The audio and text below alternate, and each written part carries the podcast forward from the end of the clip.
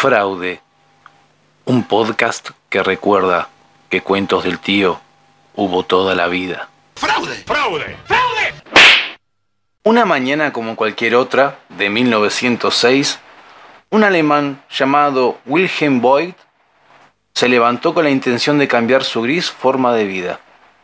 Buscando aventura y lucro, se dirigió a una tienda de pertrechos militares y tras un intenso regateo con el vendedor, logró obtener un uniforme de capitán del ejército prusiano. En otro negocio conseguiría las botas. Acto seguido, y con un porte señorial y un caminar tan altivo que inhibía hasta el más valiente, aparecería en las barracas de Köpenick y ordenaría a un sargento y cuatro granaderos que le acompañasen.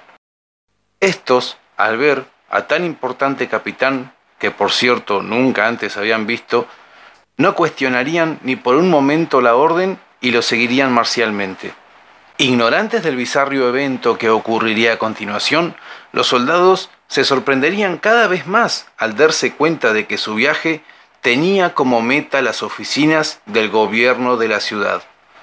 Una vez allí, el capitán les ordenó que arrestaran a Rosenkrantz, el secretario del gobernador, y a George Langerhans, el gobernador bajo los cargos de corrupción y desfalco del tesoro público. Los hombres perplejos por semejante orden, pero temerosos de tan rígido capitán, procedieron a maniatar a los culpables de tan grave crimen, mientras Boyd tomó como prueba cuatro mil marcos y setenta peniques.